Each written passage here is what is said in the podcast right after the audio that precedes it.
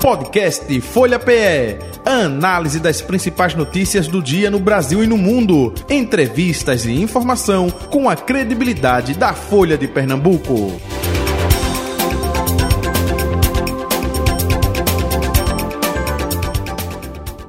Agora a gente vai fazer um resumo também da pasta da Ciência, Tecnologia né, e Inovação com a ministra Luciana Santos. Ministra, muito bom dia, prazer revê-la. Seja bem-vinda aos estúdios da Rádio Folha FM, tudo bom?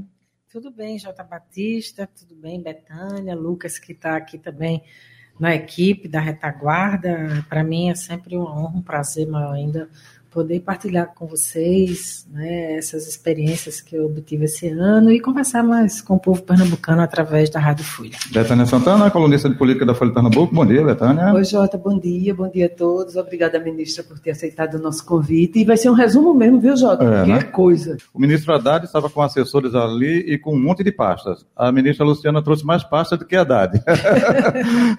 Para fazer um resumo. Ministra, ano positivo, é, com dificuldades, o que a gente pode passar justamente com relação às ações é, da sua pasta neste ano de 2023, hein? É, é, sem dúvida, todos conhecem a situação que o presidente Lula herdou né, do, do Brasil. É, nós tínhamos, estávamos na situação da 12 economia mundial. Hoje, a expectativa de crescimento era 0,9%, é, estamos superando a casa de 3% do PIB. É, aliás, nesse patamar, né, é, voltamos à nona economia mundial nessa, nessa condição. É, a inflação em queda, o desemprego em queda, o, o real se valorizando. Então, os indicadores macroeconômicos são muito alvissareiros, né, são muito positivos. É, a reforma tributária é um marco, embora ela não seja uma reforma estrutural, ela ela faz um enxugamento no regime de tributos e de tributação brasileira que, no mínimo, vai combater a sonegação fiscal de maneira muito mais eficaz. Então, é uma otimização das políticas né, que são estruturantes para a economia brasileira e na parte da ciência e tecnologia não foi diferente. É, até porque o, para além de todas o perfil e as características e as convicções que moviam o ex-presidente, uma delas era o negacionismo, bastante observado pelo povo brasileiro, nada mais nada menos em plena pandemia, onde nós vimos uma campanha do próprio presidente contra a vacina, contra as medidas da, da, da própria orientação da Organização Mundial da Saúde, né, para a prevenção da, da, da contaminação que abalou o mundo, mas a ciência foi maior, a ciência resistiu. Nós fizemos a vacina graças aos nossos, aos nossos institutos de pesquisa, o Butantan em São Paulo, e a decisão ousada da atual ministra Nízia, que era presidente da Fiocruz, que fez com, com a, a AstraZeneca da Oxford e o Butantan que fez com a Coronavac chinesa. Então, o, apesar né, disso, a, a ciência reagiu. E no que diz respeito, isso não se deu só no discurso. Todos nós sabemos o que aqui significa. Voltou sarampo, voltou poliomielite no Brasil, é um, uma, uma herança triste. É, mas, para além disso, houve uma redução drástica dos recursos da ciência e tecnologia. O recurso principal da ciência e tecnologia é o Fundo Nacional do Desenvolvimento da Ciência e Tecnologia. É, essa é a principal ferramenta de fomento. Então, duas coisas foram importantes para a gente retomar o investimento. Foi a recomposição integral, que ninguém acreditava que a gente pudesse fazer de maneira tão célere, uhum. até porque o ex-presidente tinha contingenciado o recurso do fundo até 26. Então, o Lula recompôs no, no terceiro trimestre e a taxa TR, que é a parte que é crédito do fundo, é, é uma taxa competitiva. Isso fez com que a resultante, apesar de ter sido no terceiro trimestre, no segundo trimestre, nós conseguimos fazer os investimentos em ciência e tecnologia é, mais, do, mais significativa do que os quatro anos do governo anterior. Então, esse ânimo do Sistema Nacional de Ciência e Tecnologia é porque nós tínhamos um monte de projetos na gaveta, né, da FINEP, e nós conseguimos é, executá-los, né, pela, pela qualidade, né, mostrando que, ao contrário do que o governo dizia anteriormente, que as universidades brasileiras eram balbúrdia, espaço de balbúrdia, nós, muito pelo contrário, não é só um desejo nosso, não é só opinião, os dados revelam. A produção científica brasileira, 80% dela vem das universidades e institutos de pesquisas públicos. Então, nós acreditamos na pujança do nossa, dos nossos pesquisadores cientistas e queremos é, é, que essa produção científica vá para o povo brasileiro através desses investimentos que nós executamos do principal recurso do fomento, que é o FNDCT. Então, estamos. O presidente está muito contente com esses números, né? A execução ser maior do que os quatro, os quatro anos né, anteriores revelando a pujança né, da nossa produção. Betânia? É, ministra, é, a gente, a gente o, que, o que se via no governo anterior era uma debandada geral das cabeças pensantes, dos pesquisadores para outros países, principalmente assim, né? E a senhora acredita que esse incentivo que foi dado à pesquisa estimule e seja o suficiente para aprender esses, esses seres que, que fazem a gente andar na ciência e tecnologia? É. São os cérebros, né, Betânia? Os talentos que nós temos que são incontestes, né? Tanto é que, que no ranking da produção científica mundial, é, medido pelo Foundation Global, Global Foundation, é, nós somos hoje o quadragésimo, o décimo terceiro em produção científica. No, no mundo. mundo. No mundo. No entanto, nós somos 49 em inovação, que significa que a nossa produção científica não se realiza em produtos e serviços. E esse é o grande desafio da gente. A fixação de talentos e cérebros é um grande desafio nosso. A evasão foi gigante. O que é que garante a fixação? É você ter uma base científica, uma infraestrutura que fixe, que motive aqueles talentos a permanecerem no Brasil. E, ao mesmo tempo, você ter ter mecanismos em, em, que você possa estimular essa, essa, essa, esse conhecimento no setor produtivo.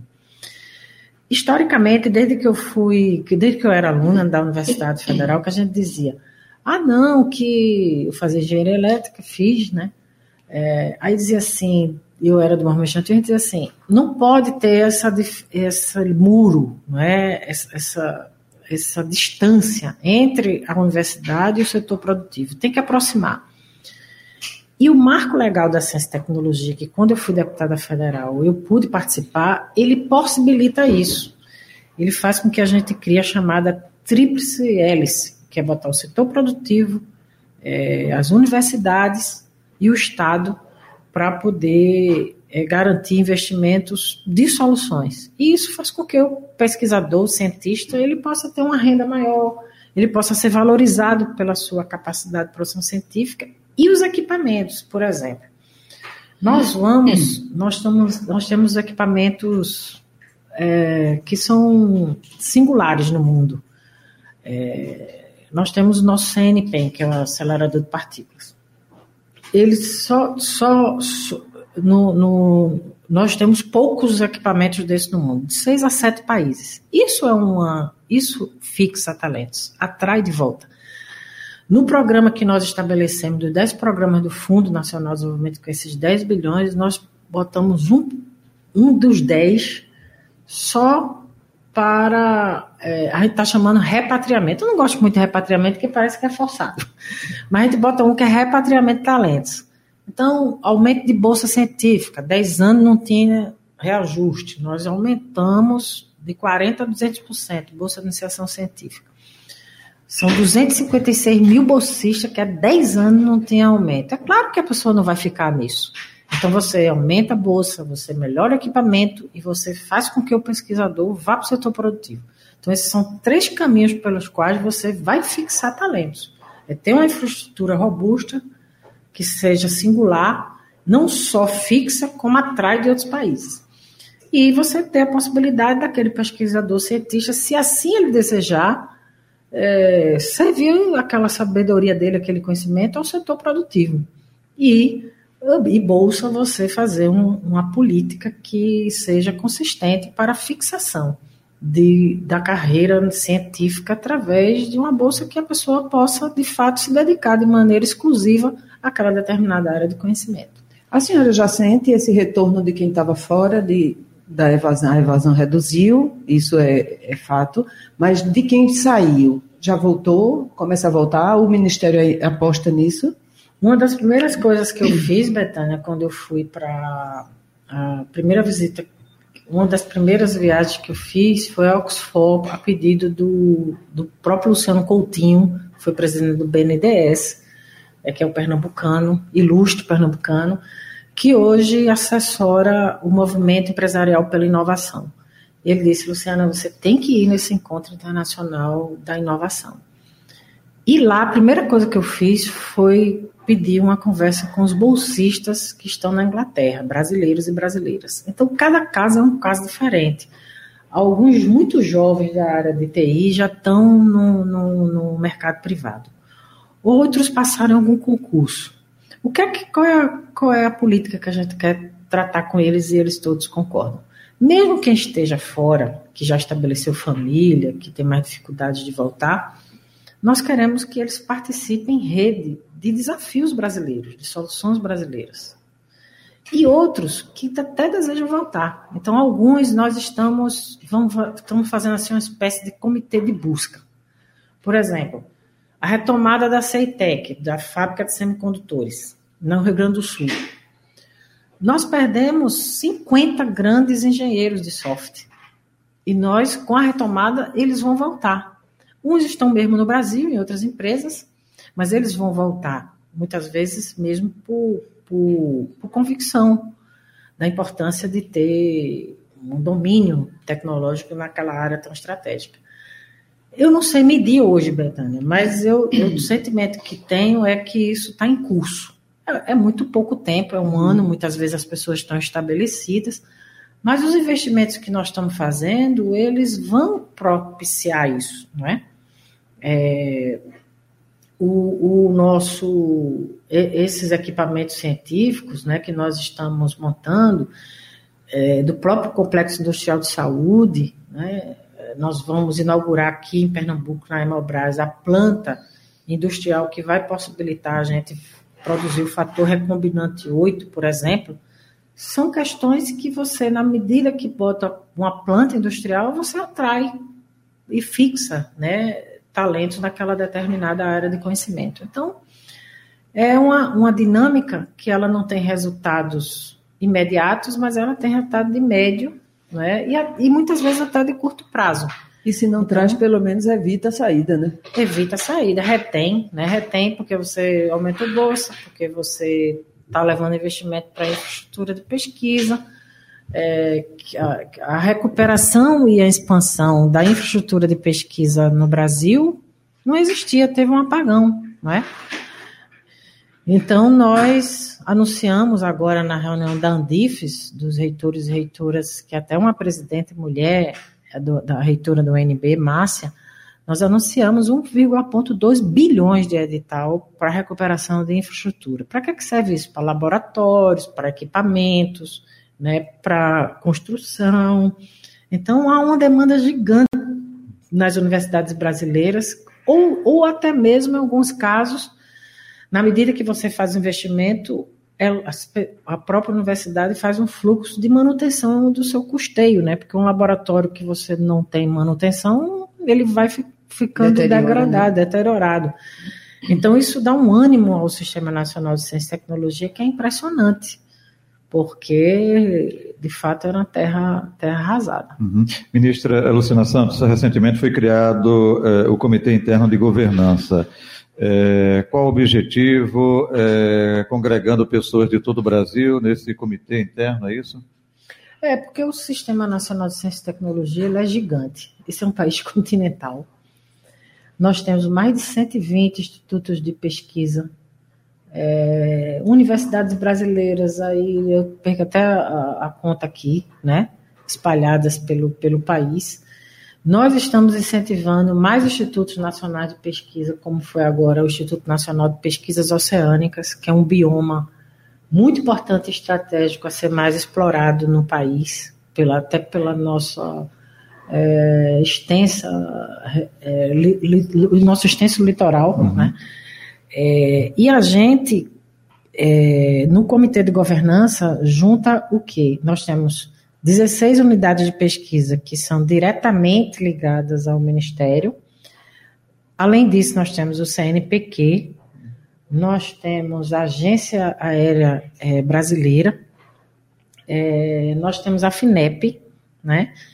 Então a gente é, montou um sistema de governança que é aquilo que é diretamente ligado ao nosso ministério, porque as universidades são ao MEC. A uhum. gente fomenta, mas a gente não tem responsabilidade de gerência. É o Ministério da Educação. Então a gente tem sobre o CNPq, FINEP e as unidades de pesquisa e interage com os INCTs, né, que tem mais autonomia, mais de gestão direta. Então, você imagina você é, garantir uma, um coesionamento de ações, por isso que a gente montou um comitê de governança. Eu tenho experiência nisso, que uhum. quando fui prefeito, a gente fez isso com câmaras técnicas, temáticas, aliás, a gente botava câmaras temáticas afins, infraestrutura, e também fiz isso muito no tempo do, de Eduardo de Paulo, quando eu fui secretária de Ciência e Tecnologia aqui, depois como vice-governadora, que, que são mecanismos de monitoramento, de metas, de planos. Olha, então a gente montou um comitê de governança para medir resultados, né? Porque é assim que a gente faz uma gestão eficaz, quando aquelas metas, por que não está, e tem que ser um monitoramento é, que a gente tenha mecanismos de, de, de olhar, né? Da, da própria gestora, no caso, no, no caso sou eu, de olhar em que estágio está aquele determinado objetivo, é, com, com fotografias, com filmagem, com, com empenho, e assim a gente garantir uma governança adequada, né, à altura dos desafios que é ter uma política de ciência e tecnologia no Brasil dessa dimensão que nós, que nós temos. Uhum. A senhora fez várias viagens internacionais, né? Não só para Oxford.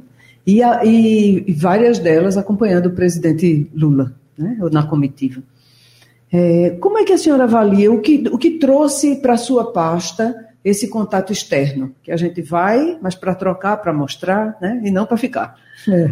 Qual foi a sua avaliação? Qual é a sua avaliação? Então, é, em cada uma dessas, dessas. Foram 11 viagens internacionais, seis, seis delas com o presidente Lula. Né? É, o que é, por que a importância dessa cooperação internacional? Porque muitas vezes nós precisamos de transferência de tecnologia, porque nós não determinamos de, determinar ou, alguns, alguns é, desafios importantes. Por exemplo, o reator multipropósito. O que é, que é isso? É, é a possibilidade que você tem de a gente produzir radioisótopos. O radioisótopos é um insumo importante para medicamento de câncer. Quem tem expertise mais próximo da gente é a Argentina. Então, na viagem que eu fiz, que foi a primeira, Lula em janeiro visitou, o primeiro país que ele visitou foi a Argentina e Uruguai. Na Argentina, nós fizemos esse acordo da, do, do reator multipropósito, que eles têm expertise, é, eles já, já estão com o reator deles bastante avançados, e isso é um déficit da balança comercial do Complexo Industrial de Saúde muito alto. Nós temos 20 bilhões de déficit. E a gente vai se tornar autônomo, e a gente pode até é, exportar, né? Então, isso é uma espécie de colaboração. É, eu fui agora, a última viagem foi Dubai, que era a COP, que a gente também tem. Só o Ministério da Ciência e Tecnologia, nós temos ali 3 bilhões né, para a Amazônia, é, de investimentos na bioeconomia, é, no monitoramento dos, da, das florestas. Né, esse ano nós reduzimos em mais de 40% o desmatamento, graças ao nosso Instituto Nacional de Pesquisas Espaciais, que é um satélite que online manda para o IBAMA, para a ministra Marina, o que é que está acontecendo de desmatamento. Então, ela aciona a Polícia Federal, o Ministério da Justiça, a gente faz uma ação conjunta e, e houve uma redução. Chegamos na COP com bastante autoridade né, em, em Mumbai. É, é, e na Alemanha, nós fomos, eu visitei lá o Instituto Roberto Koch, que, que desenvolve um laboratório de, de contenção máxima. que é para quê? Para manipular microorganismo, vírus. Por exemplo, no dia que eu estava lá, tinha uma mulher cientista manipulando o ebola, quase que eu dou uma carreira. então, a gente vai aprender com eles como fazer de maneira mais célere, né? É, a China. A China também fui com o presidente Lula, que foi uma viagem muito rápida, né? De dois dias. Mas lá eu fiz o um acordo para a gente fazer o satélite, né? É, o Cibris, que é a maior constelação de satélites que a gente faz hoje a plataforma e eles botam carga útil. Na Alemanha também nós vamos fazer satélite junto com eles. Eles vão, eles vão botar uma carga útil para medir a emissão dos gases de efeito estufa no setor produtivo. Então, todas essas viagens têm um propósito muito objetivo, né? E que a gente tem coisa para levar também já, né? E tem coisa para levar. A gente traz um pouco, mas também já leva mas, alguma coisa. Mas também leva, porque essas cooperações. É... Eu fui na Suíça conhecer o, o CERN, que é o maior acelerador de partículas do mundo que eles lá, nada mais nada menos, eles simulam o Big Bang, a origem do universo, e colide lá os prótons. É, então lá, eu tive uma reunião, tinha mais de 100 brasileiros e brasileiras no CERN. Baiano, nordestino, é, mineiro, tudo que é lugar do Brasil lá, é, estudando ciências dos materiais né, e, e de energia, né, porque a partir disso você pode é, estudar. Né, da orgulho ou da tristeza, isso? Pois é, então eu fiz uma conversa com eles, e como o nosso acelerador de partículas ele também é muito potente, a gente está querendo que eles é, possam fazer, retornar e até se dedicar ao nosso acelerador, que é lá em Campinas, né? Nós vamos fazer mais três estações de luz, é, que a gente coloca a gente separa o, o, átomo, né, o elétron, na velocidade da luz e a gente pode olhar a matéria em escala nanométrica para dar maiores soluções. Então, eles é, podem, é, é, a gente pode uhum. fazer com que eles voltem por conta do nosso, o que eles fazem lá, eles passam a fazer aqui. Aliás, algumas soluções de TI são desenvolvidas pelos brasileiros e às vezes daqui mesmo do Brasil, de lá, né, do, do reator. Ou do acelerador de partículas. Uhum.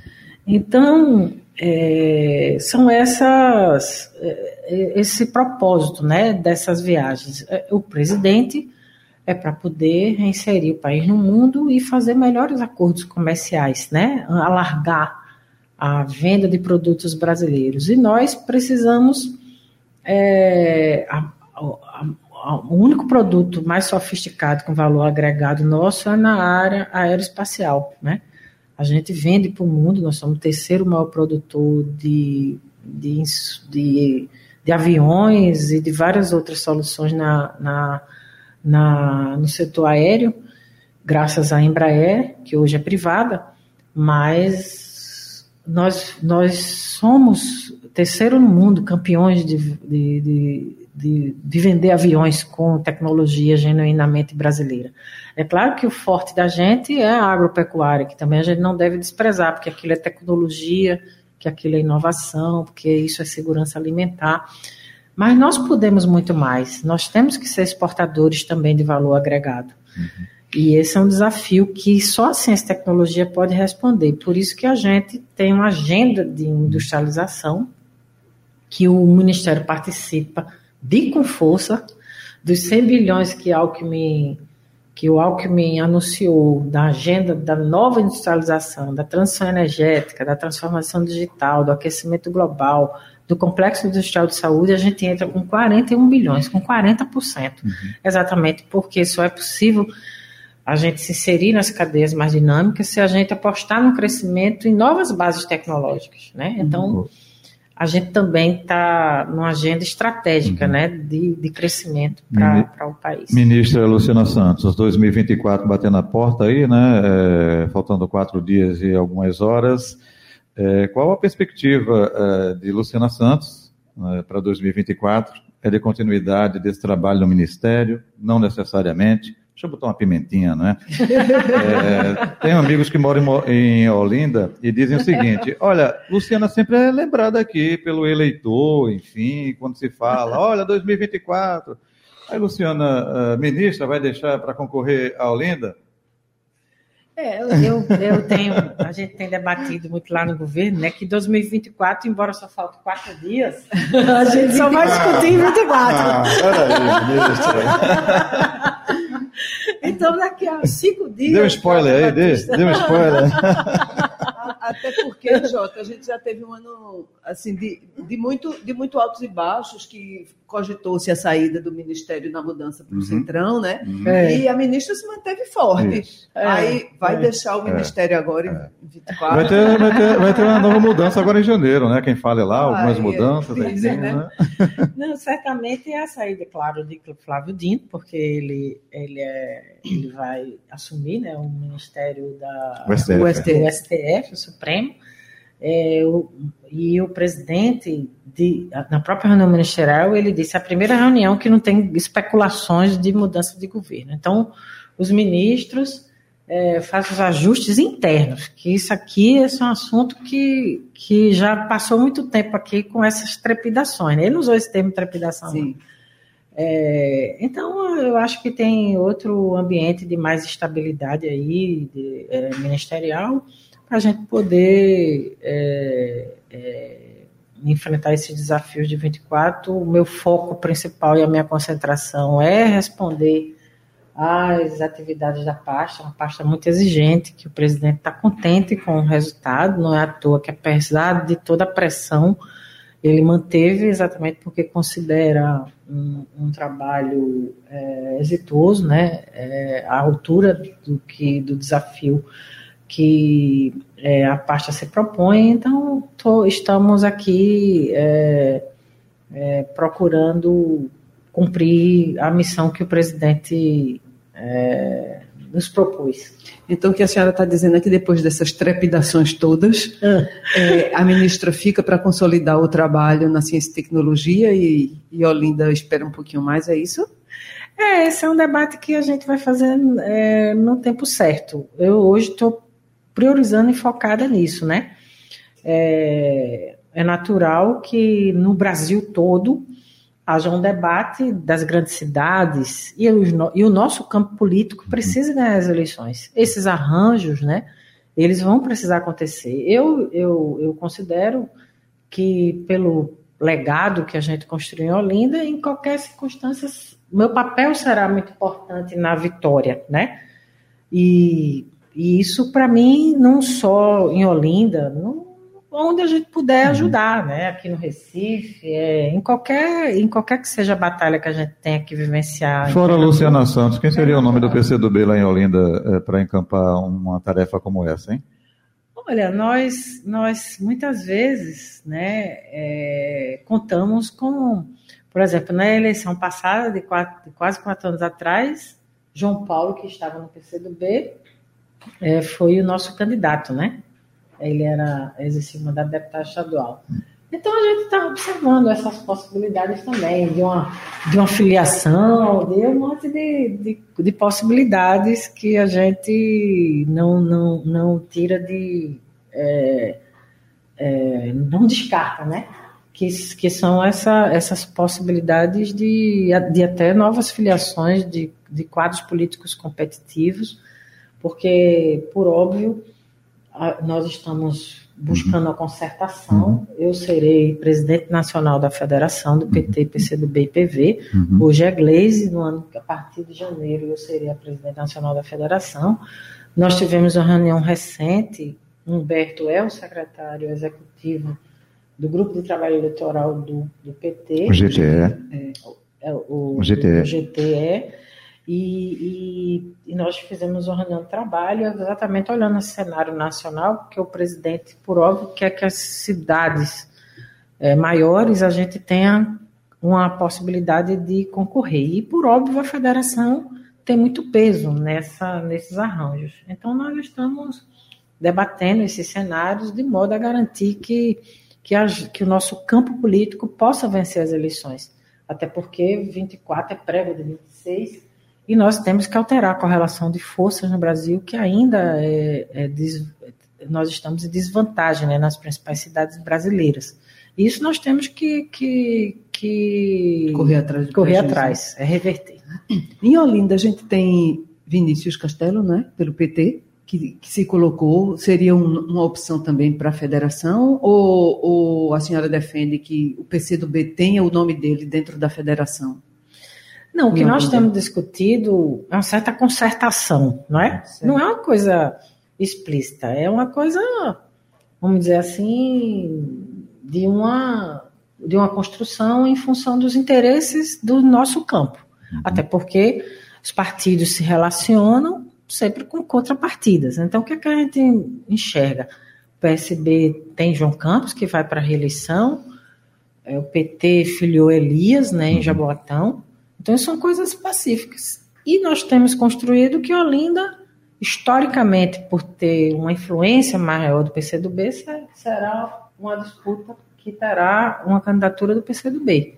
Isso é algo que nós é, firmamos, inclusive, em nível nacional, dentro da federação.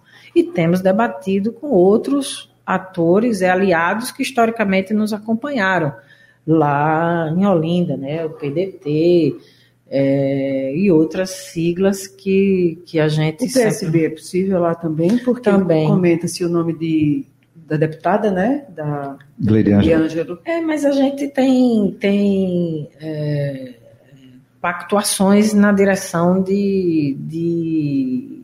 É claro que essas coisas não são dadas. Uhum. Não diga assim, não, está batido o martelo sim. e e a ponta está virada. Eu já estou anotando aqui, viu, ministra? Recife, PSB, João Campos, Jaboatão, PT lá, porque o berço do bolsonarismo com Anderson Ferreira do PL, aí estratégia para o PT. E Olinda, PCdoB. Foi assim que eu notei, é assim, viu? É assim mesmo. Esse é mais ou menos um desenho prévio. Agora, essas coisas todas, a política traçado, já dizia né? Tancredo Neve, né? Feito uma nuvem. Quando você pisca, muda tudo. Muda né? tudo, mas assim, uma certa uma, uma tendência, né? Porque também em política você fala de tendência. Há uma tendência ali para uma concertação que leva em conta o interesse de, do, dos, dos, uhum.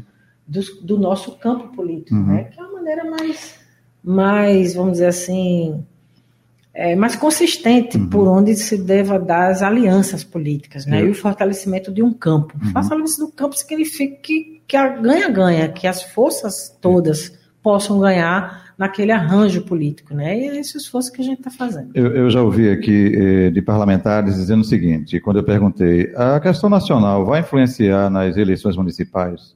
Aí, respostas diversas. Uns dizendo, olha, não, porque eleição municipal, o cara está preocupado com a ponte, com o calçamento da sua rua, essa questão de bolsonarismo, eh, petismo, lulismo, enfim, esquerda, direita, não vai influenciar, não. Já outros disseram, influencia sim, porque tem 2026 é? é? justamente no contexto, é, principalmente Recife, Grande Recife, região metropolitana, isso é muito forte ainda. Que opinião a senhora tem com relação às eleições de 2024? Bolsonarismo, lulismo, petismo, enfim? Eu acho. Eu acho que a tendência é ainda ter uma, uma demarcação de campos políticos bem nítidos, né? Da, do time de Lula que vai para as eleições e o time de Bolsonaro que vai para as eleições. E mesmo sendo municipal, né? Mesmo sendo municipal. E eu acho que, de alguma maneira, isso pode ajudar a politizar. Né? As pessoas compreenderem que, que não basta ser gestor. Se você não tiver um alinhamento com, propósito, com propósitos né, de uma determinada direção, ou você faz um governo mais popular, que inclua, ou você faz um governo para alguns setores, né?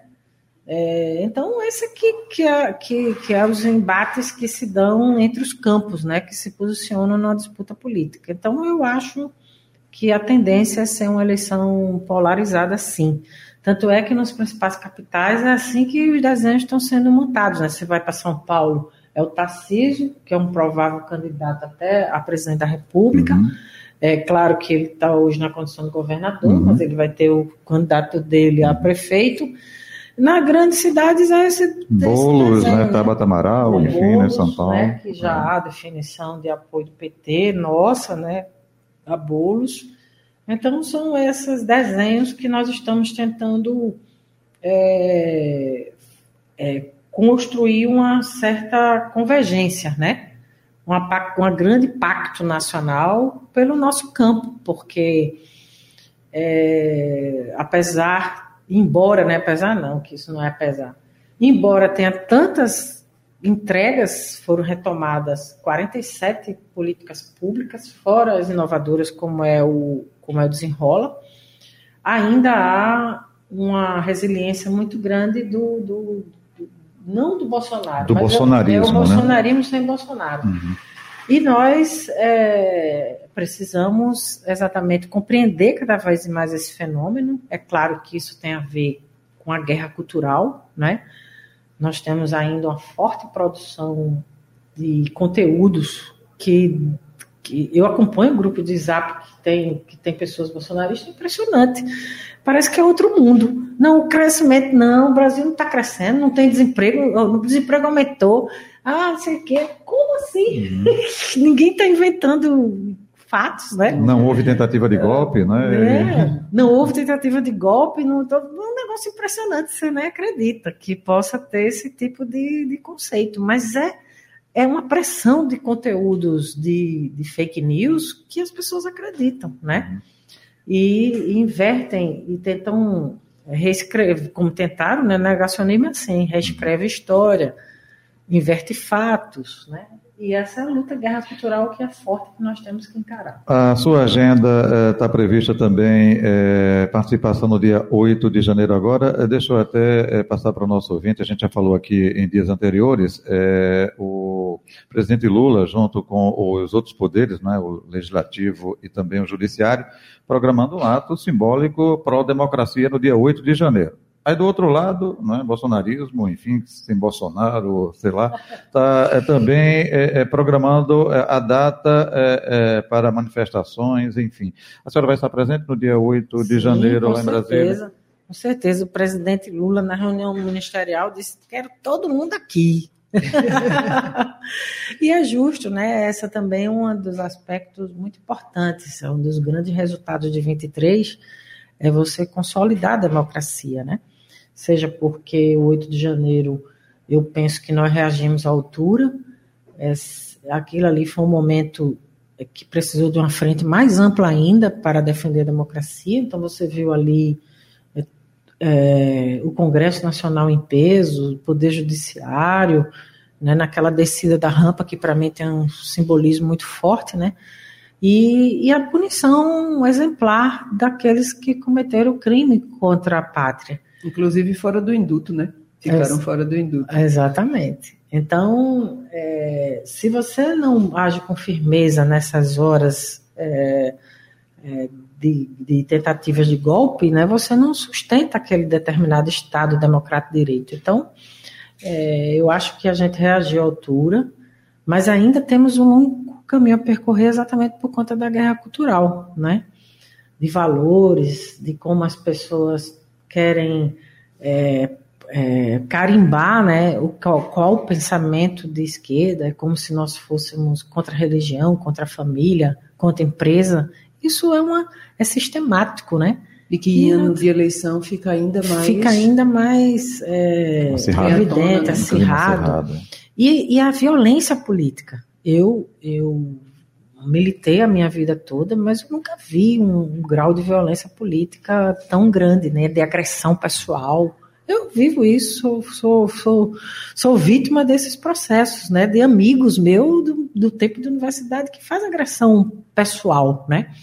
Essa violência política é, é inaceitável, né.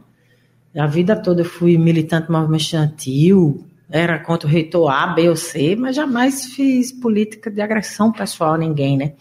Então, eu acho que a gente tem que voltar à civilidade, tratar divergências, é, tratar divergências de maneira elevada.